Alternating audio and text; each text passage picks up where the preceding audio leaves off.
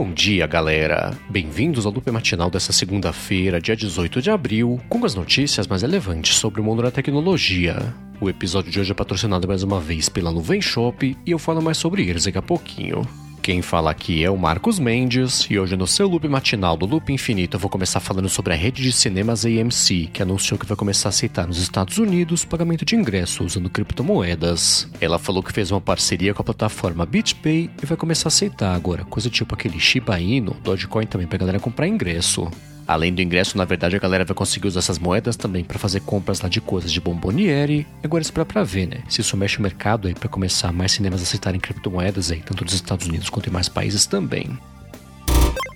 E enquanto isso aqui no Brasil, o Banco Pan confirmou que foi alvo na sexta-feira de um vazamento de dados. Ainda não existem informações muito precisas sobre quantas pessoas foram afetadas por esse vazamento, mas enquanto o documento vazado na sexta-feira apontou aí para o vazamento de 64 mil titulares de cartão, pode ser bem mais, né? O pessoal está especulando que pode passar de 20 milhões de pessoas de contas, na verdade, afetadas. Parece que o pacote de informações vazadas inclui datas de nascimento, CPFs, endereços também, números de conta, saldo bancário, faturas e coisa parecida. E aí, perguntados a respeito disso pelos nossos amigos do Tecnoblog, o Banco Pan confirmou que contratou uma perícia especializada independente também para fazer uma análise completa desse incidente e também notificou nas autoridades aí competentes a respeito do assunto. Eles aproveitaram para falar também que a segurança dos clientes é uma prioridade lá no Banco Pan e caso você queira saber mais sobre tudo isso, tem link aqui na descrição. Bom, e agora eu vou falar sobre a Tesla e um caso bem assustador que aconteceu na Califórnia. O motorista do carro fez um vídeo mostrando que ele estava a mais de 130 km por hora e o carro parou completamente de responder a coisas tipo dar seta, ligar o pisca-alerta também e até mexer naquela tela acessível ao toque, né? Que é o único jeito de você interagir com o carro fora o volante. E ele ficou com medo, né? De ativar o freio também, o carro parar completamente lá na estrada.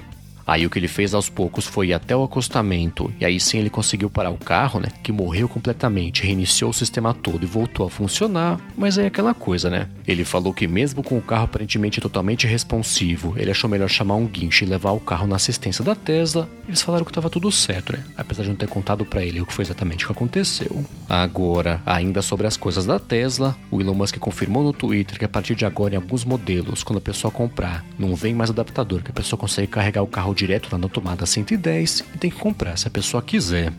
Ele falou que esse adaptador a partir de agora faz parte do kit lá de adaptadores que a Tesla vende, mas vai cortar o preço, né? Que era 275, passa a custar agora 200 dólares é para quem quiser comprar.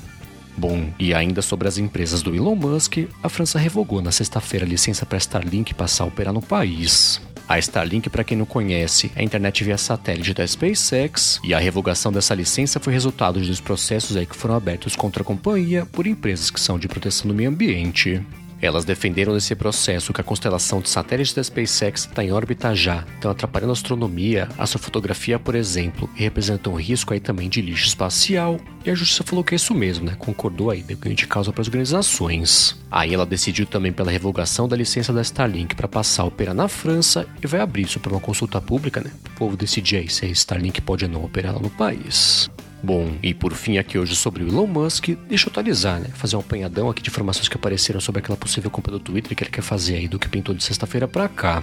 Na sexta-feira o dia começou com a notícia, na verdade, de que o Elon Musk não é mais o maior acionista do Twitter. Isso é a Vanguard Group agora, que cresceu a posição tinham, né? Foi para agora para 10,3% da companhia. Já o Twitter mesmo ativou na sexta-feira à tarde uma manobra fiscal chamada Pílula de Veneno. E é o seguinte, bem basicamente no que ela consiste. Com ela, os atuais acionistas da empresa conseguem comprar mais papéis lá do Twitter com um preço reduzido. Isso dilui, né? Na prática, aí, quanto do Twitter de fato Elon Musk, né? Ou qualquer pessoa aí tem nas mãos. Na verdade, na sexta-feira, o conselho do Twitter definiu que se alguém passar de 15% de posse da empresa, aí sim a pílula de veneno vai passar a entrar em vigor. Isso derrubou um pouco as ações lá ao longo do dia na sexta-feira. O Twitter fechou em queda de mais ou menos 1,5% na bolsa de valores, mas nas horas depois do pregão, as ações bateram na alta de 3,5%. Então só Deus sabe, né, o que vai acontecer aí na Nasdaq com as ações do Twitter a partir de hoje.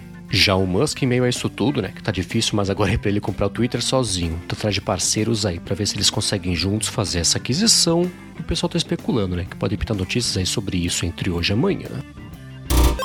Bom, a seguir eu vou falar sobre o novo ZenBook que foi anunciado no finalzinho da semana passada pela Asus, mas antes disso eu vou tirar um minuto aqui do episódio para agradecer a Nuvem Shop pelo patrocínio aqui mais uma vez do Loop Matinal.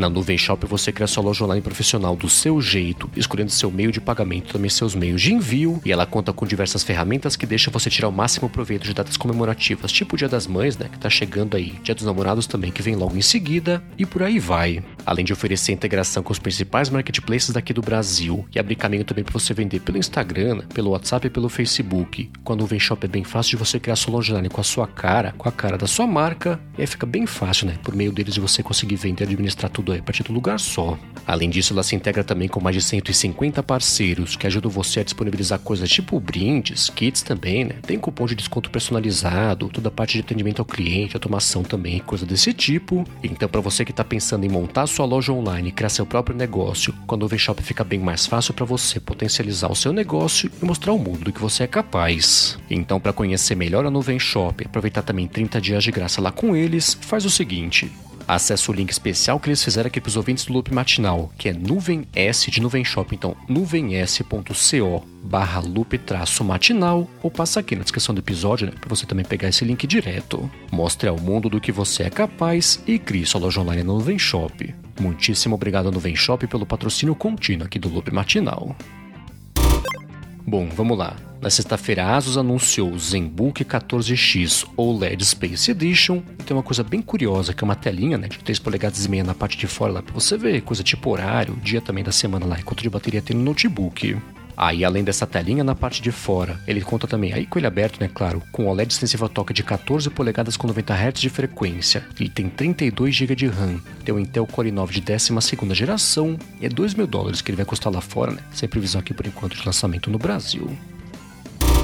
E enquanto isso, no mundo do Google, tem um update bem importante aí de segurança para o Chrome, né, que eles lançaram na semana passada. Eles corrigiram uma falha que, bem basicamente, usava o motor do JavaScript para abrir caminho lá para executar código remoto no dispositivo do usuário. E o pessoal já sabe, né, que os hackers vinham mesmo por essa falha aí no mundo real. Então, se você usa o Chrome no computador, seja ele PC, Windows ou Linux, vale bastante você atualizar o mais rápido possível. E caso você queira saber mais sobre a parte técnica aí desse bug, tem link aqui na descrição. Bom, e agora eu vou falar sobre a Microsoft que está pensando em começar a mostrar anúncios lá nos jogos free-to-play do Xbox. O site da Insider falou que a Microsoft está conversando já com parceiros para começar a exibir esses anúncios aí a partir da segunda metade desse ano, mas vai ser integrado lá no gameplay, né? Não vai interromper o gameplay lá para conseguir mostrar o anúncio. Então, num game de corrida ou de futebol, por exemplo, a ideia é que essas marcas anunciem já nos painéis lá que tem que fazer parte desse gameplay. E como eu comentei, né? É da segunda metade do ano para frente que deve pintar esses anúncios. E enquanto isso, no mundo da Apple, o site do ILEC comentou que para o iPhone do ano que vem é a LG que vai fornecer o módulo da câmera e a Jao Electronics para fazer as partes lá da câmera periscópica do telefone. Essa câmera periscópica que faz tempo que o pessoal comenta que vai pintar no iPhone 15, usa o jogo de espelhos a baterem em 45 graus para percorrer um caminho maior, sem estar atrelado lá os limites só da grossura do dispositivo, e o resultado claro, né? São fotos mais bacanas aí, até com a possibilidade de um zoom óptico um pouco maior. Então, se as informações do site do Ilex estiverem certas, a Apple vai parar de usar dois fornecedores que são a Alpine e Mizumi também, para estabilização óptica desses iPhones, e vai passar a contar com a Jawa, que eles comentam, né? Tem umas patentes mais bacanas aí para estabilização óptica de imagem. Bom, e por fim, aqui sobre as coisas da Apple, encerrando o episódio de hoje, o Mark Gurman da Bloomberg comentou que ela está testando já aplicativos terceiros aí em alguns Macs com processador M2, o que ficou firmado também pelas fontes internas que ele tem lá na Apple. Ele falou que no total são quatro variantes do chip M2 que a Apple está testando com aplicativos terceiros aí, e sim nove Macs que ela tá para anunciar, o que inclui, né? Tem o Mac Pro que o pessoal espera que possa pintar na WWDC. De resto, ele falou que a lista de Macs inclui também pelo menos um MacBook Air, três MacBooks Pro e um Mac Mini, né? Que o pessoal especula também que deve pintar na abertura da WWDC, mas claro, né? Que é até Apple confirmar que eles existem mesmo, isso aí é só especulação. É isso aí, galera. O loop matinal do Loop Infinito vai ficando por aqui. Se você quiser se inscrever no canal do Loop Infinito no YouTube, o link está aqui na descrição do episódio lá no loopmatinal.com, junto com os links das notícias que comentei hoje. Já se você quiser falar comigo no Twitter, procura por MVC Mendes que eu tô sempre por lá. Obrigado pela audiência, obrigado ao Nuvem Shop também pelo patrocínio contínuo aqui do Loop Matinal, e eu volto amanhã de manhã. Falou!